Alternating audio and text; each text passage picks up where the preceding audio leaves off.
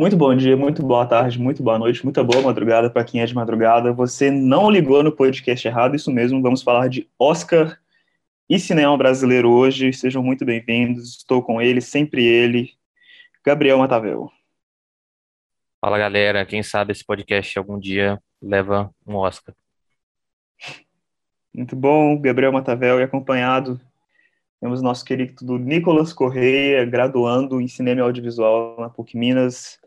Ele é crítico, escreve para o Plano Aberto e mande seu, seu querido salve, Nicolas. Bom dia, muito boa tarde, muita boa noite. É isso, é, vamos começar pelas perguntinhas clássicas do entrevistado. Eu sei que Nicolas é um grande fã de café. Depois de várias esquivas de café no nosso programa, a gente tem novamente um, um, um apaixonado pela cafeína. Nicolas, a primeira pergunta. Praticamente um cafeicultor, né? Sua primeira pergunta é como você gosta do seu café? É, eu tomo com açúcar, é, mas eu gosto do café forte, O café doce como a vida e as duas perguntas clássicas que, que a galera fica na forca. Alguém, um personagem, uma pessoa, um diretor, qualquer pessoa ligado ao cinema brasileiro que você tomaria esse belíssimo café e um filme brasileiro que você queria ter visto no cinema que você não viu? Rapaz, acho que o café eu dividiria com o Rogério Sganzella, que eu gostaria muito de bater um papo com ele, de ter batido um papo com ele, não posso fazer isso, mas deveria ser muito interessante. E o filme que eu gostaria de ter visto, que eu não vi, é provavelmente Limite. Deve, ter, deve ser uma experiência maravilhosa ver esse filme no cinema. Nossa, sim. Inclusive, Limite então, dá um ótimo episódio, quem sabe. Mais para frente a gente não faça né? um sobre Limite, sobre Mário Peixoto. É, estamos com intro nova. Seja bem-vindo à nossa intro nova. Roda a intro. Em Brasília, 19 horas. O processo vai começar. E o cinema brasileiro é a vergonha nacional.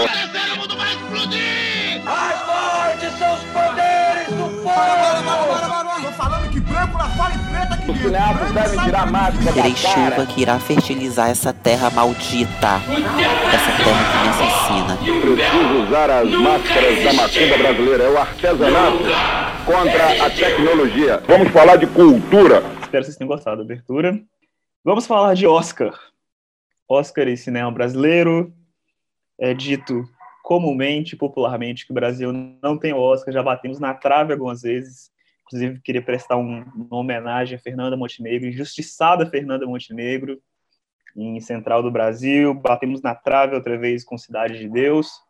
Mas é, tem um dado curioso, um, um dado que geralmente ele, ele é deixado passar quando se chega nesse tema, que é um filme chamado Orfeu Negro, de 1960. Ele é rodado no Brasil, rodado durante o período do Carnaval. Ele é vencedor do Oscar de melhor filme estrangeiro. Só que, apesar dele ter o filme, apesar do filme ser feito né, com atores todos brasileiros, mais de um cabeça de equipe brasileiro, não tem uma celebração sobre o Brasil ter levado esse Oscar. Não sei se parte pelo diretor não ser brasileiro, de um diretor francês, mas não tem a celebração, por exemplo, que o Pagador de Promessas, do Anselmo Duarte, dois anos depois, é, tem quando ele ganha o Cane. Então, fica essa primeira dúvida, assim, a gente chegar começar a chegar em alguns lugares para estabelecer o que seria, ou, ou estabeleceu, não, né, o que seria uma produção brasileira. Gabriel Matavel, Nicolas, vou jogar essa bomba para vocês. Nossa. Orfeu Negro é o Oscar brasileiro? Nossa, para mim eu acho que é, mas é uma, uma discussão assim bem, bem foda, né? Porque a gente vai entrar em muitos meandros aí que, que podem levar a gente para um, pra um lugar meio que a discussão não, não tem fim, assim, mas do que seria cinema brasileiro. Mas eu vejo Orfeu por quê? Porque ele vem de uma obra brasileira, ele é feito no Brasil, todos os atores são brasileiros, a gente tem pessoas na equipe brasileiras, mas é basicamente uma coprodução. Como, por exemplo, sei lá, um filme do, do Marcel Camus, né? Vários cabeças de equipe brasileiros, é, música de Tom Jobim, baseada numa peça do Vinícius de Moraes. Então, assim, é uma obra brasileira, mas que foi feita em coprodução, assim, igual a gente tem várias, por exemplo. A gente tem muito, muitos filmes que são financiados com leis de incentivo francesas, que são filmados, sei lá, nos Estados Unidos, ou filmes que são feitos no, de autores canadenses, mas que são filmados em algumas partes do mundo, enfim. Eu acho que é muito mais é, tem que ser pragmático assim eu acho que eu acho que não tem aquela essência de, de você se ver ali na premiação isso é uma verdade a gente não se vê na premiação quando o Orfeu Negro ganha, mesmo com um elenco 100%, né, nem majoritariamente brasileiro, né, 100%, é, a gente não se vê ali porque o recurso não é nosso, né, o recurso vem de fora. Aí eu acho que é um dos grandes dos grandes significativos do filme não, não ter sentido para mim é essa questão da maioria do recurso vir de fora, né? A questão do recurso é engraçado também, porque o Democracia em Vertigem é parceria com a Netflix, né? É uhum. pela Netflix. E a gente tem essa coisa. Uhum. Ah, Democracia em Vertigem é o primeiro documentário brasileiro aí pro Oscar e tal. Então, eu acho que tem um X a mais aí, que seria talvez uma essência brasileira, digamos assim, que supostamente pode ser capturado, mas eu chego lá depois. Sim, mas para finalizar, mais ou menos isso, assim, eu, eu vejo o filme como uma produção, é, como o Brasil ter ganhado seu Oscar já, mesmo que a gente não se sinta tão representado por ele ainda. É uma questão complicada é essa mesmo, assim, tipo, é, quer dizer, assim, porque a identidade do o que é cinema brasileiro talvez seja complicado, porque de novo tem essas questões de de coprodução, né? De, de que um filme ele não tem, ele tem tipo funcionários ou de técnicos, parte da ficha técnica dele é de vários países.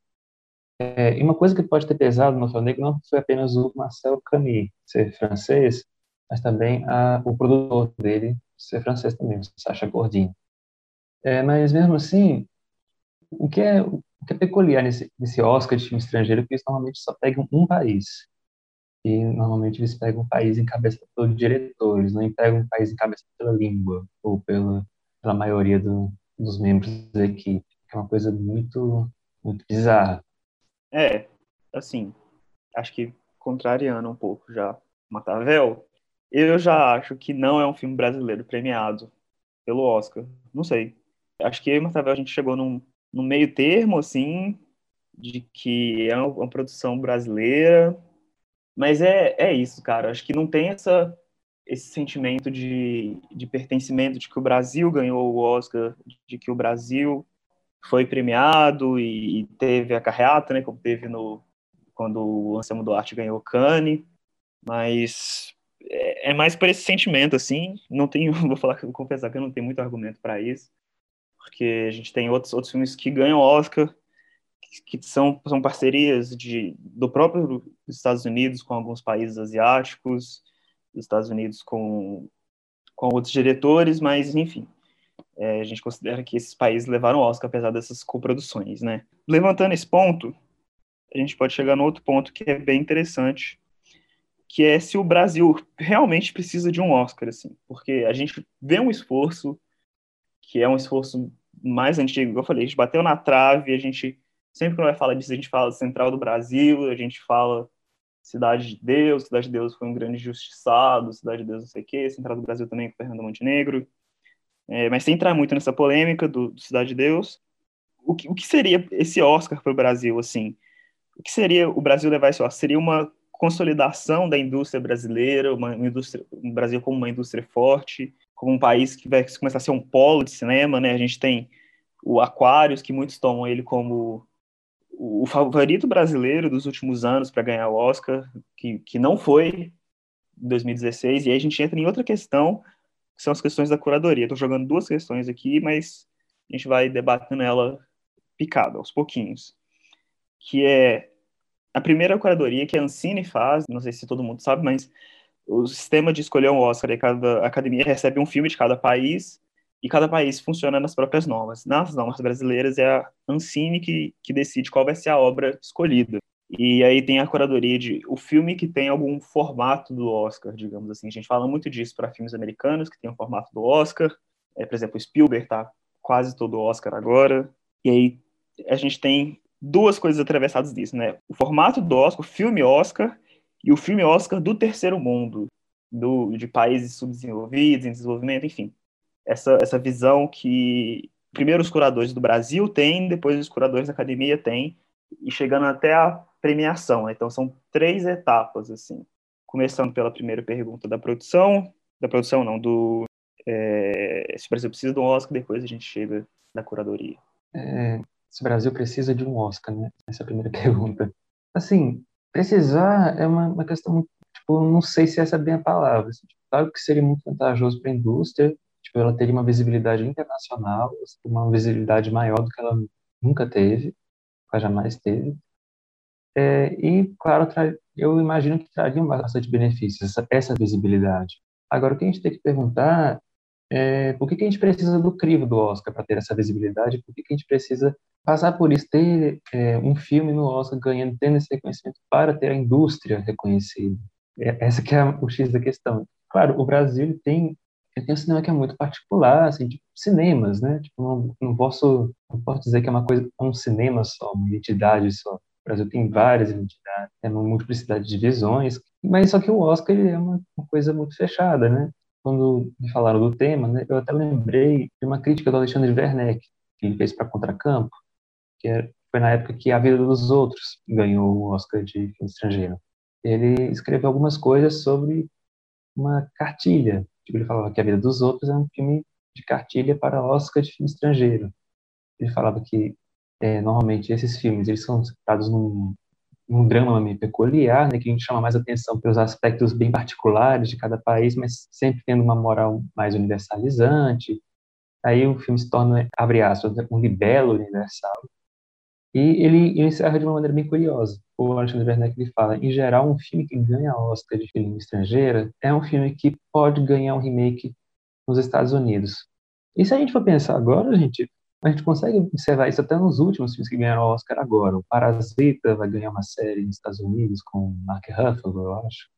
É o Druk, que ganhou agora, agora nesse Oscar, vai ganhar um remake com Leonardo DiCaprio. E, tipo, alguns desses que ganharam Oscar depois dos outros já chegaram a ter o remake, tipo O Segredo de Seus Olhos, não vou lembrar de todos agora, mas acho que parte do motivo pelo qual a gente não tem um Oscar é porque os cineastas brasileiros, graças a Deus, têm vontades, têm aspirações um pouco diferentes. Eles têm vontades diversas, é, visões diversas, é, não seguem apenas uma cartilha hollywoodiana, o que pode ser uma coisa muito boa, só que eu não imagino um filme como Bacurau, por exemplo, é, sendo refeito nos Estados Unidos.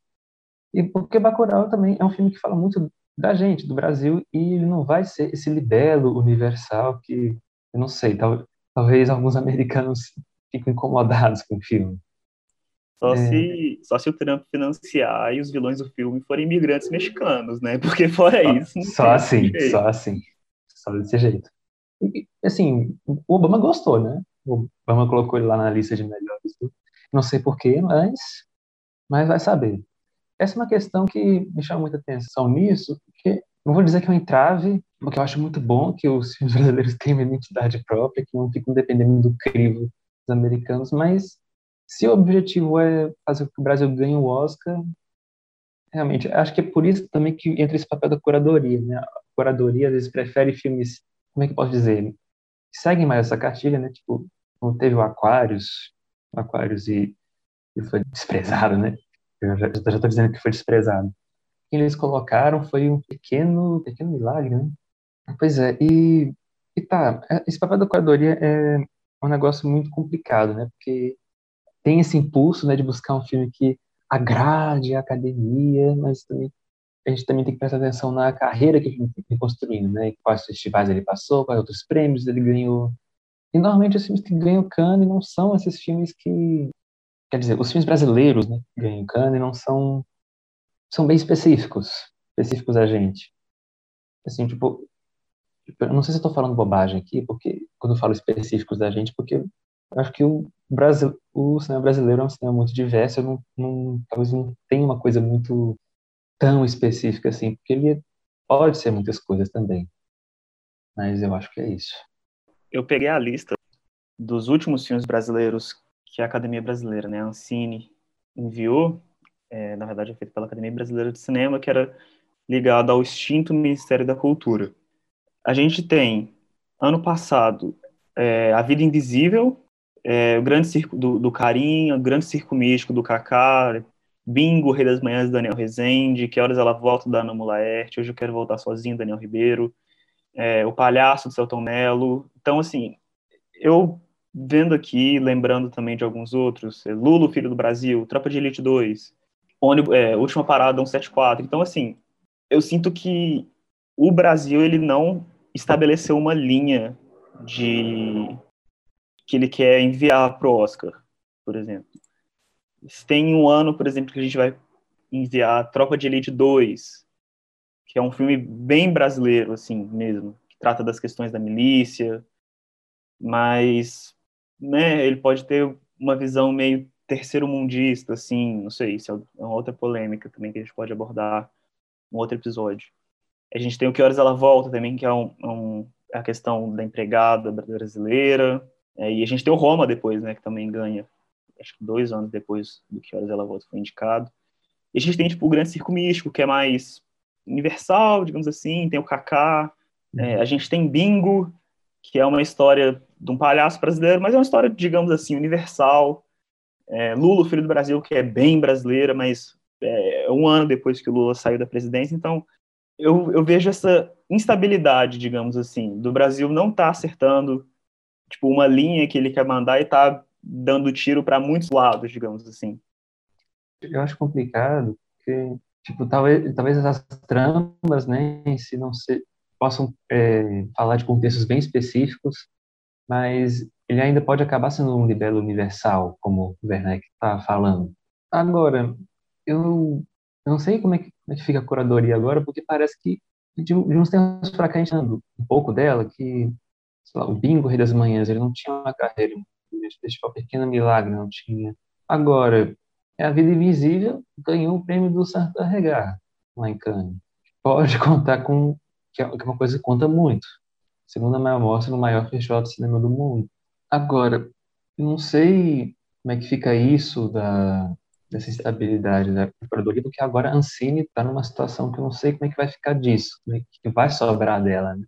Como é que vai ser essa curadoria daqui para frente, eu não sei como é que é isso, mas talvez pode ser uma coisa que esteja relacionada também ao, ao nosso próprio cinema também, né? Tipo, porque ele, de novo, como ele é muito, não vou dizer muito específico, né, mas muito peculiar, particular, é, talvez possa ser um fator que dificulta. Um outro país que não ganha o Oscar, que não, nunca ganhou, foi Portugal. Portugal é, teve uma polêmica ano passado que eles não indicaram Vitalina Varela. Vitalina Varela ganhou o de Locarno. Não é um filme o qual o Oscar costuma premiar, mas era o maior lançamento deles e eles escolheram um outro filme que não estou me lembrando agora. Então tem essas polêmicas, acho que não é só do Brasil, mas acho que a curadoria, quando uma cinematografia muito vamos dizer, muito peculiar, como é que eu posso dizer, que não cumpre tanto essa caixinha do Oscar, essa coisa que ele costuma premiar, talvez seja mais difícil mesmo. Eu não sei como é que fica a Ancine a partir de agora, mas é, a indústria também, né? É capaz que haja um, um incentivo para produzir mais filmes desse, desse jeito, é, que eu realmente não faço a menor ideia. Vai ser isso tudo agora. Vai, toca! Não sei. Sabe sim, vai!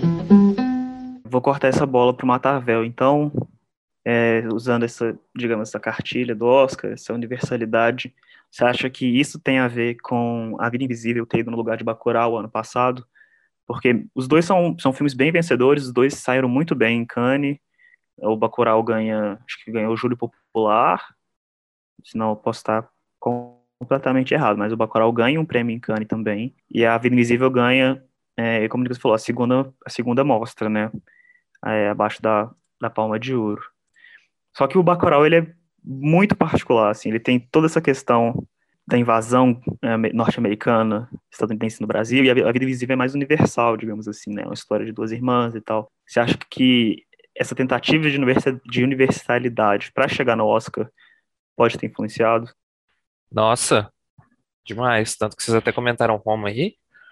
Roma, se fosse produção mexicana puramente mexicano, puramente estranho de falar, mas não tivesse influência da Netflix, por exemplo, ou fosse de algum outro realizador que não, Quaron, né, que já tem um, um apoio de estúdio, Roma não seria indicado. Com certeza não seria indicado. E eu vejo que o Vida Invisível também foi a aposta da Amazon, por exemplo. Não só era Universal, mas era a aposta da Amazon, porque foi numa temporada que a Amazon comprou esse, comprou um filme com a Kristen Stewart, independentezinho assim. A Amazon tinha comprado vários, vários filmes do, dos lançamentos de premiação e foi a aposta deles, assim. Mas só que o que que acontece? A gente não chegou Tipo a Neon faz, que fez com Parasita, que Parasita foi mega promovido nos Estados Unidos. Então, assim, a, a Neon, essas distribuidoras de lá, é, a gente não teve esse, esse amparo, mas a gente tinha nomes que nos apoiavam. A gente não tinha empresas nem estúdios, né? A gente tinha, a gente tinha nomes é, ocasionais. Assim, a Amazon não apostou no Vida Invisível, por exemplo. Então, assim, a Kate Blanchett, né, que eu acompanhei a promoção do, do Vida Invisível, foi a, a, a atriz que levou para alguns votantes o, o filme, assim, para ser visto. Então, eu vejo que, que tinham uma estratégia já de longo prazo por causa do Rodrigo Teixeira também.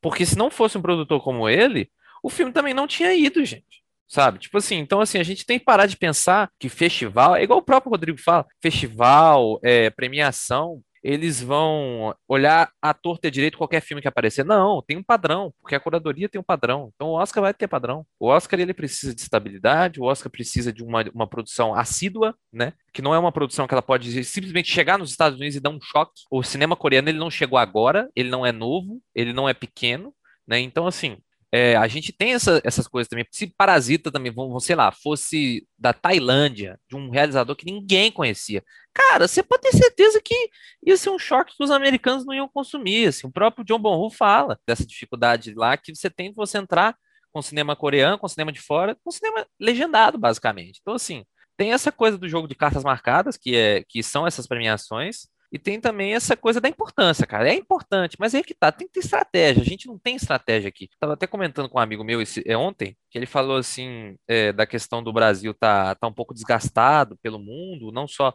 na política, mas também no, com os intelectuais, com os artistas. Eu falei assim, cara, nos anos 70, quando os Estados Unidos estavam fomentando uma nova Hollywood, na loucura, os caras faziam vários filmes que eles queriam. A gente estava em plena ditadura militar. Quando eles estavam nos anos 80, a gente estava se recuperando da ditadura militar. Aí quando chega nos anos 90, a gente tem, eu tô falando só de cinema, né? A gente tem o, o Collor que acaba com o Embrafilme. Então assim, a gente tem é um, um animal que está agonizando no nosso cinema, né? Acabou de ser atropelado e está agonizando o tempo inteiro. Assim, está agonizando tem mais de 40, 50 anos. Ele nunca é recuperado de vez, assim. Então, assim, são uma série de fatores que impedem que a gente chegue lá. Mas aí é que tá. Será que é tão necessário assim? Essa fica a, questionamento. Se for pelo mercado, demais. Mas se for pelo nosso cinema, nosso cinema ser lembrado, aí, cara, eu não sei, tenho minhas dúvidas. Assim, o Oscar, ele invariavelmente dá visibilidade para os filmes.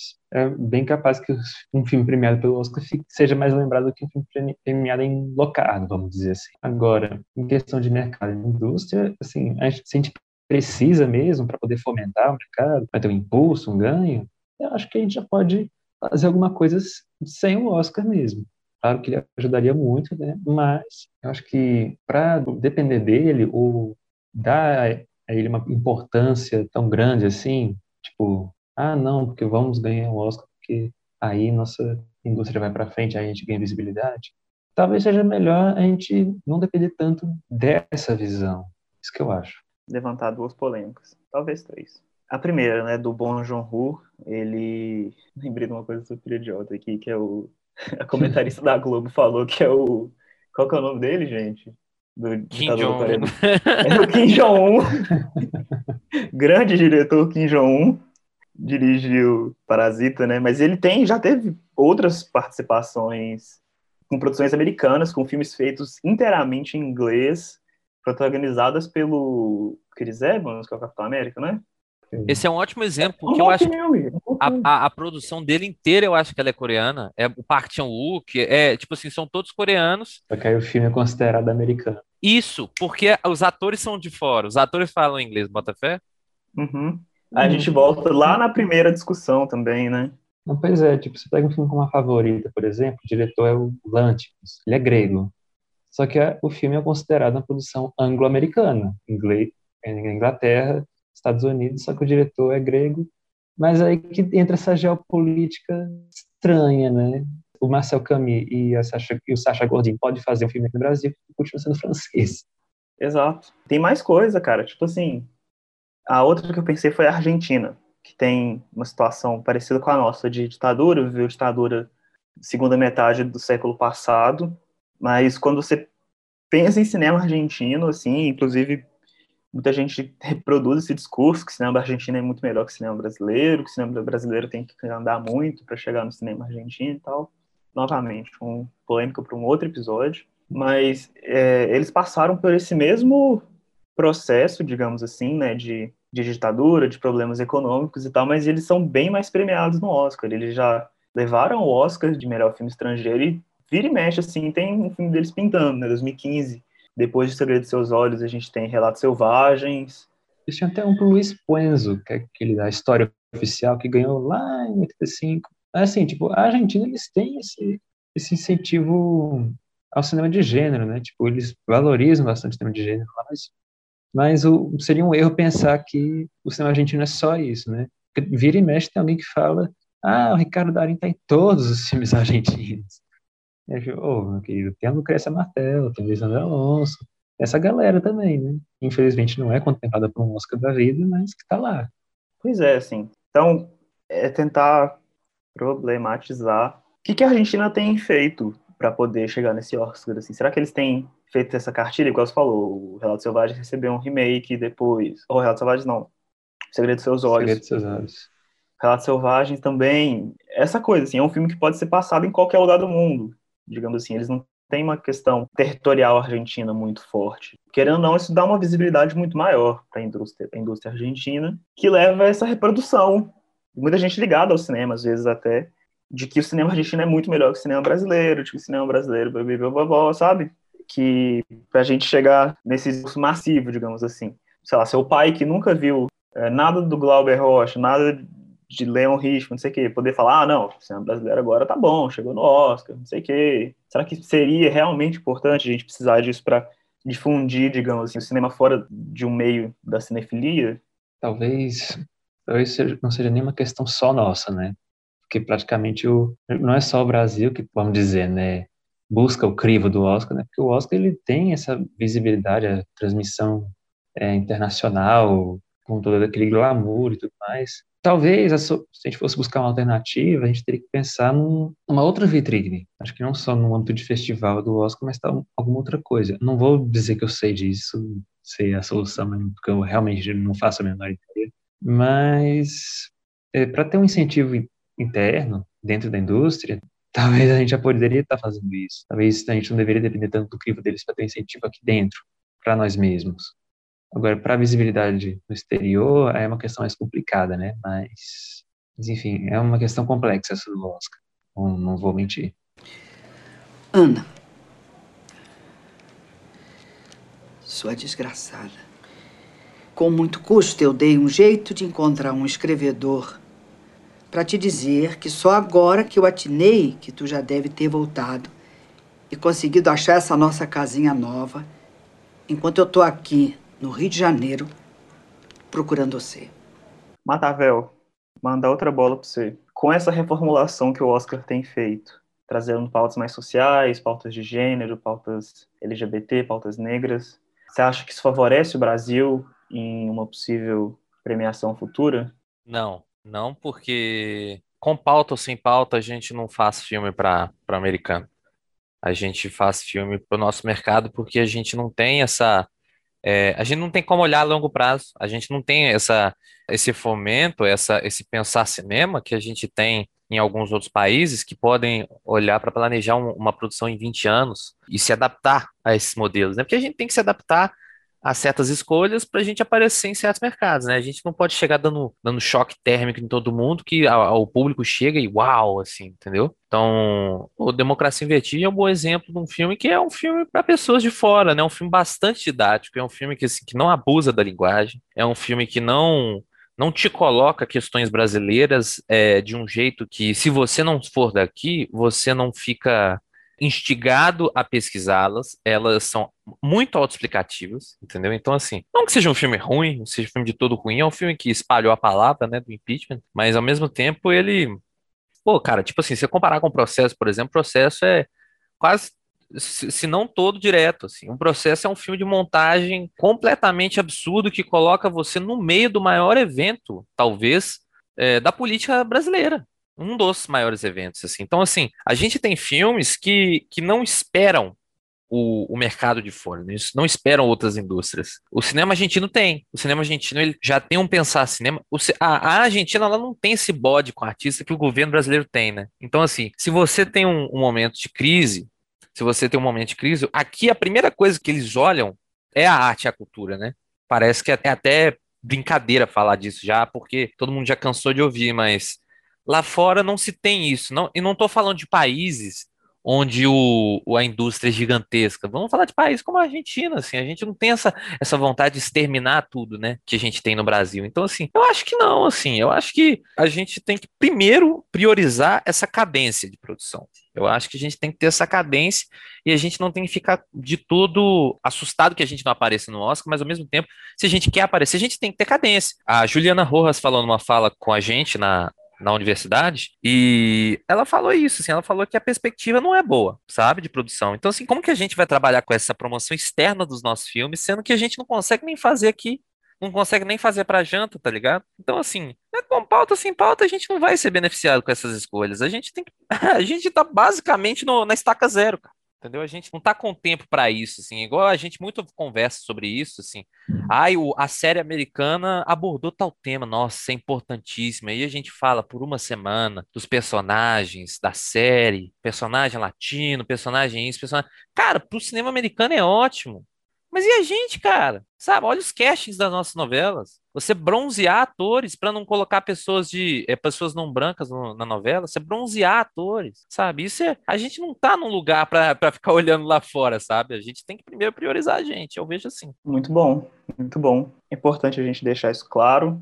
Talvez estamos correndo atrás aí, spoiler, fazer um podcast sobre isso, mas igual o Matheus falou, as políticas públicas brasileiras não favorecem uma horizontalidade de produção, no sentido de produções amplas, produções que abranjam maior quantidade de temas possíveis, de realizadores, e a gente vinha numa crescente bacana, a gente tem dados da Ancine que mostram uma diversidade tanto de gênero quanto de raça, em questão de quantidade de produções, muito à margem ainda, muito aquém de serem números aceitáveis, de serem números satisfatórios, mas os, os números voltam a cair e a gente volta a entrar num estado crítico de que a gente está entregando nosso cinema para fora, digamos assim. Os, os, grandes, os maiores produtores do cinema brasileiro, agora ou daqui para os próximos anos, são produtores estrangeiros.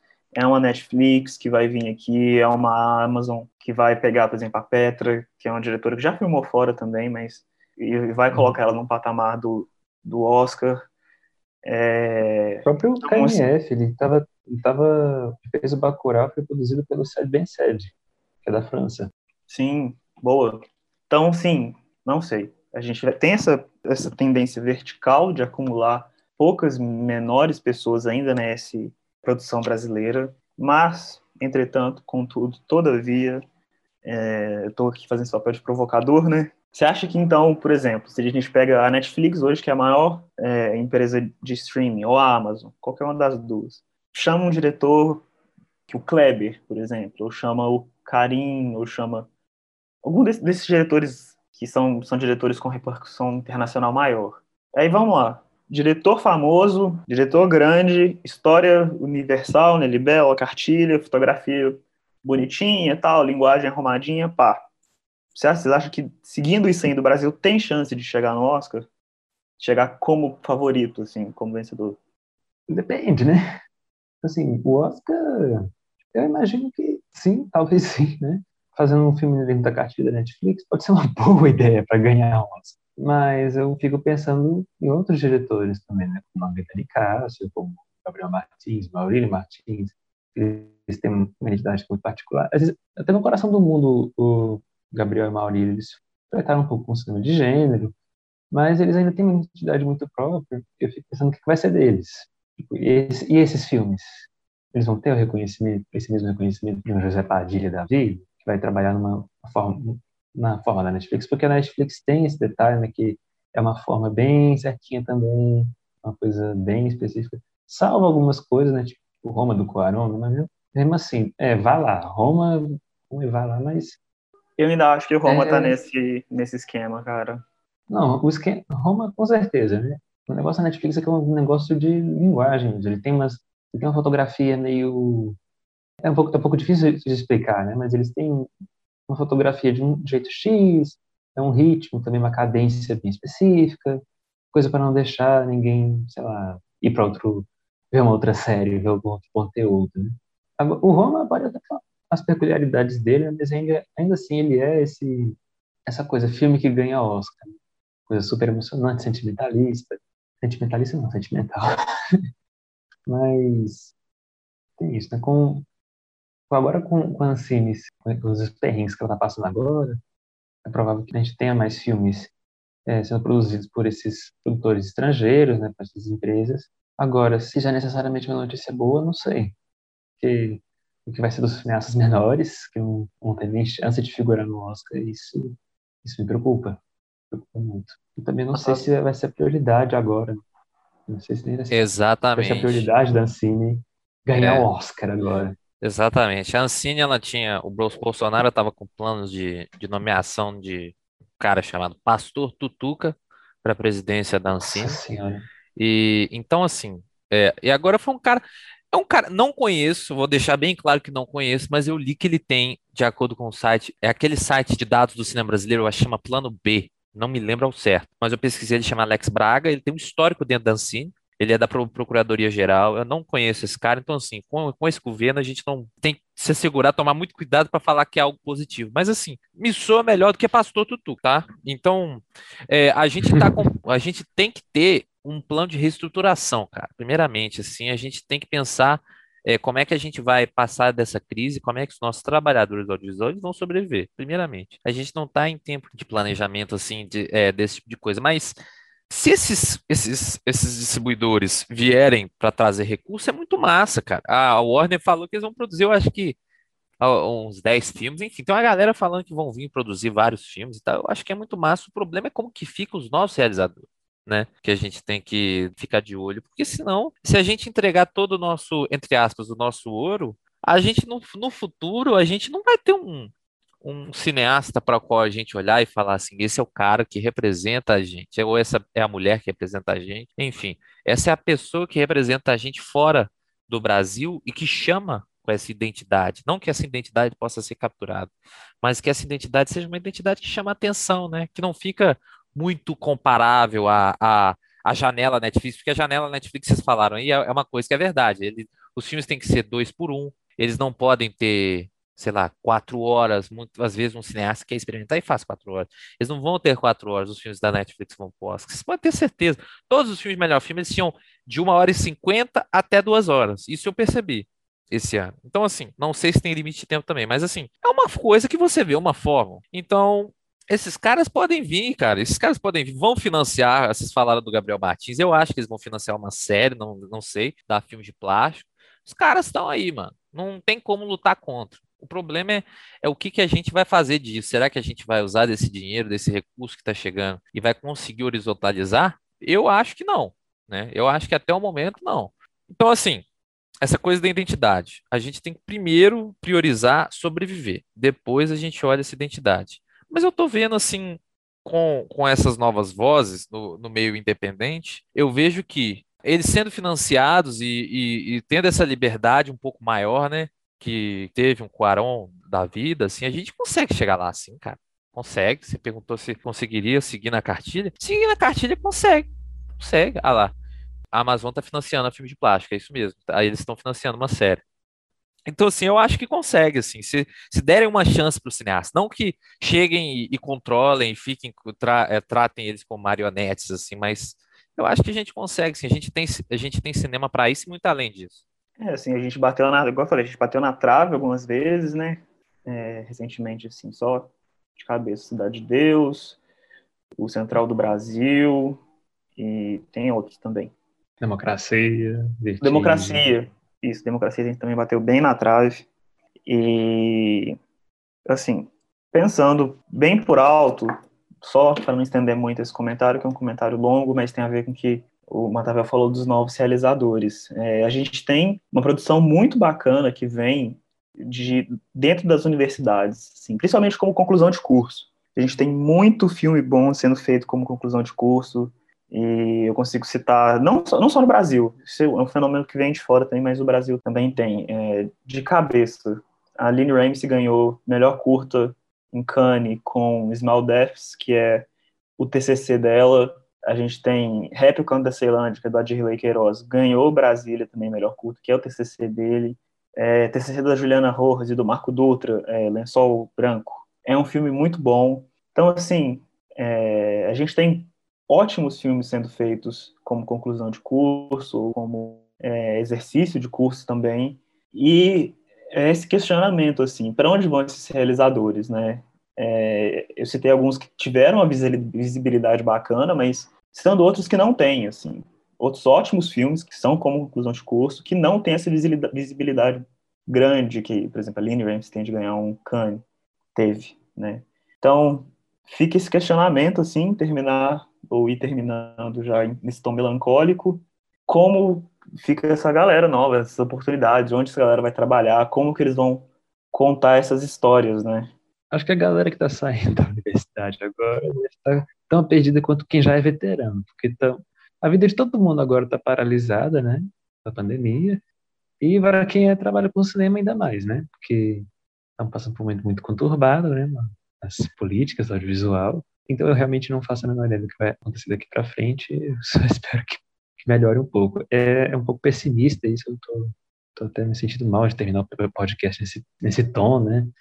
Mas realmente é uma coisa, a gente está aqui diante de uma incógnita enorme. Eu só, só espero que tipo, depois da tempestade venha o sol. Ah, cara, eu acho que a gente tem o cinema, igual eu falei com vocês algumas vezes, o documentário mais potente do mundo. Sem sombra de dúvidas. A gente tem curtas-metragens ótimos, falando em Juliana Rojas, que a gente falou, a gente viu o lençol branco dela, que foi para Cannes pelo Cine Fundación, né, que é o evento universitário de Cannes. Então, assim, pessoal a gente tem, sabe? A gente tem inúmeros trabalhadores da parte técnica pelo mundo aí, fazendo cinema pelo mundo em várias áreas e de muito sucesso, né? Que a gente muitas vezes nem conhece, né? Na computação gráfica e tal, assim. Então, pessoal, a gente tem, a gente tem força de trabalho para isso. A gente tem que ter infraestrutura, a gente tem que ter respeito e dignidade com o nosso trabalho, né? A gente tem que é, difundir que a nossa profissão ela merece respeito e merece infraestrutura como qualquer outra e que para a gente viver correndo esse risco de ter uma, um congelamento completo quando chega um cara, um genocida no poder, assim, é muito chato, mas ao mesmo tempo a gente. é, eu vi até uma frase uma vez que fala que a gente do audiovisual é. No, quando houver um, um, apocalipse atômico, vão sobrar as baratas e a gente filmando o, toda a situação. Então, assim, a gente é resistência, cara. A gente é resistência e eu vejo sim uma luz no fim do túnel. Eu vejo que mais e mais pessoas estão conseguindo produzir por causa da, do digital, né? Pelo advento do digital, mais e mais pessoas estão conseguindo fazer seus clipes, suas séries, é, seus filmes, não com um recurso que teríamos antes, mas estão conseguindo fazer, cara. É isso que importa. É resistir para que logo, logo a gente, a gente chegue até a luz, né? A gente tá. Eu consigo perceber que a gente tá, tá chegando lá. É, sim, acho que eu, eu costumo falar que a gente voltou tanto no tempo que a gente precisa falar que nós somos profissionais como outros, né? A gente não é vagabundo, a gente não é nada. A gente estuda, a gente trabalha, a gente precisa pagar a conta. Lembrar que ser cineasta, ser artista, ser crítico é uma profissão, precisamos ser remunerados, porque né, a gente come também, a gente tem conta para pagar, a gente. Enfim, uma coisa que o Matheus falou que é legal mesmo, a gente é a resistência, a gente precisa ser a resistência. Não sei se a gente é, se a gente está organizado como, mas a gente precisa ser, precisa se organizar e não se contentar. Assim, é bacana produzir, a gente está produzindo ainda, tá, mas a gente não contentar com ah, a gente faz cinema baixo orçamento mesmo, a gente é cinema guerrilha mesmo, bacana, legal, mas melhor seria, né, todo mundo recebesse um dia, recebesse bem para sustentar conseguir viver daquilo que gosta, assim. Eu falo, eu escolhi cinema e faço cinema ainda porque eu gosto e é o que eu quero viver fazendo. É, rapaz, assim, tipo, poderia ser pior, mas também poderia ser muito pior.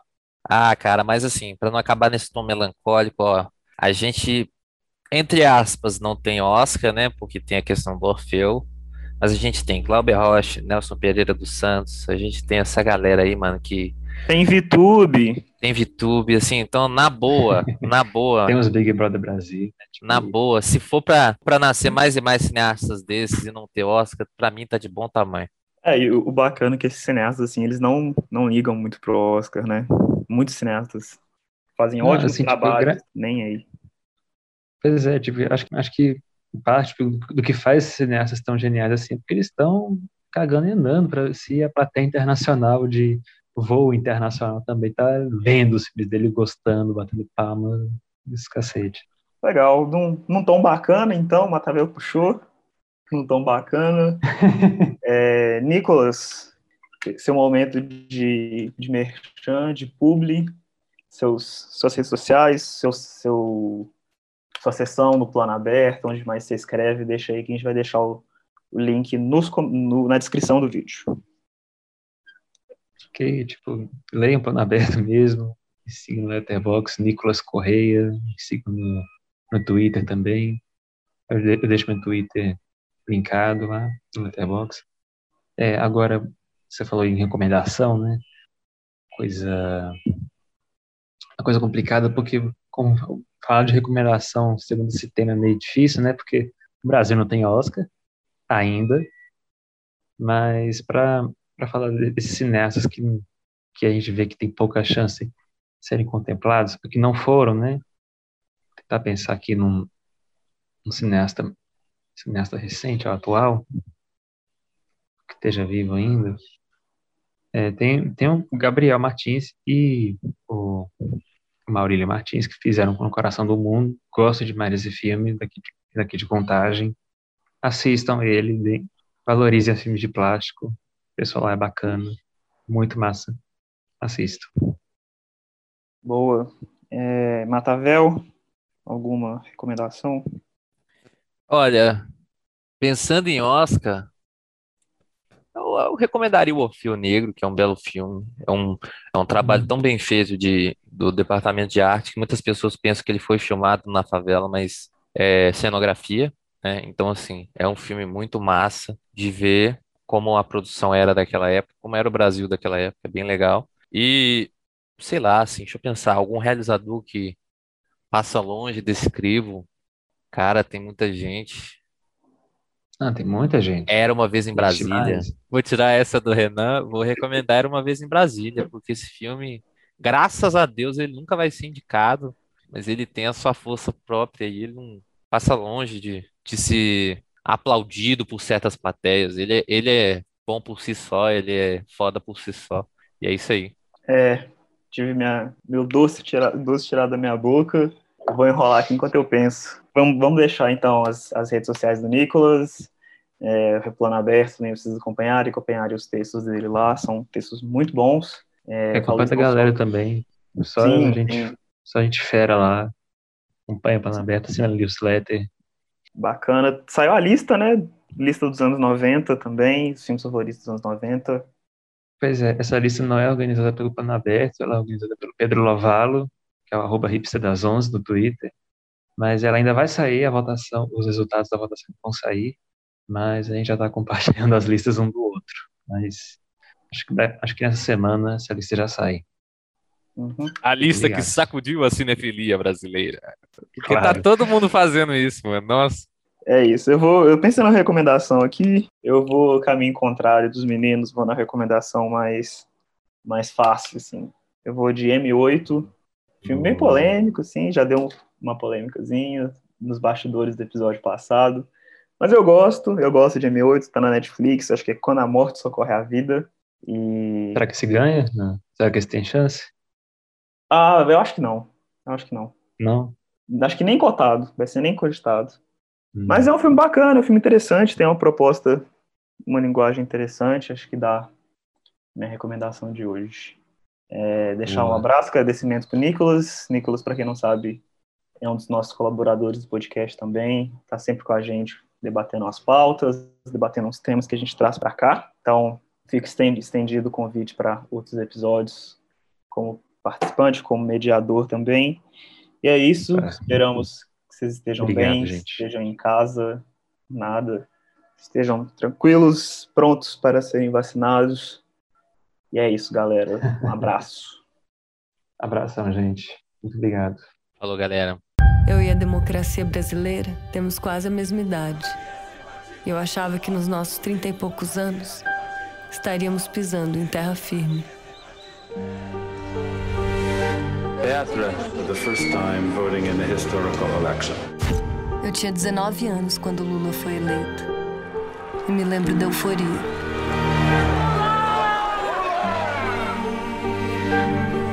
Parecia um grande passo para nossa democracia. 20 milhões de pessoas saem da pobreza, a taxa de desemprego atinge o menor índice da história e o Brasil emerge como um dos protagonistas no cenário mundial. Para sucedê-lo, ele escolhe Dilma Rousseff, que se torna nossa primeira presidente mulher. Todos nós seremos julgados pela história. Parecia uma mudança de símbolos.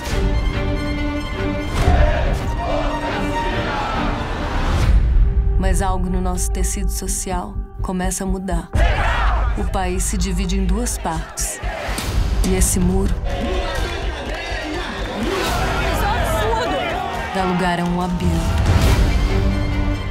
O partido é pego num escândalo de corrupção, a maior investigação na história do país.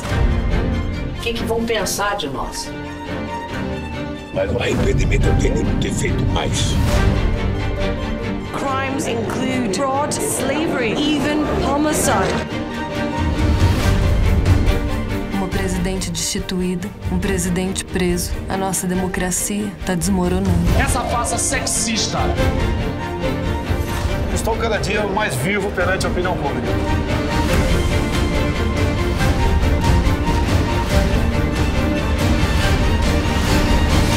Eu temo que a nossa democracia tenha sido apenas um sonho efêmero.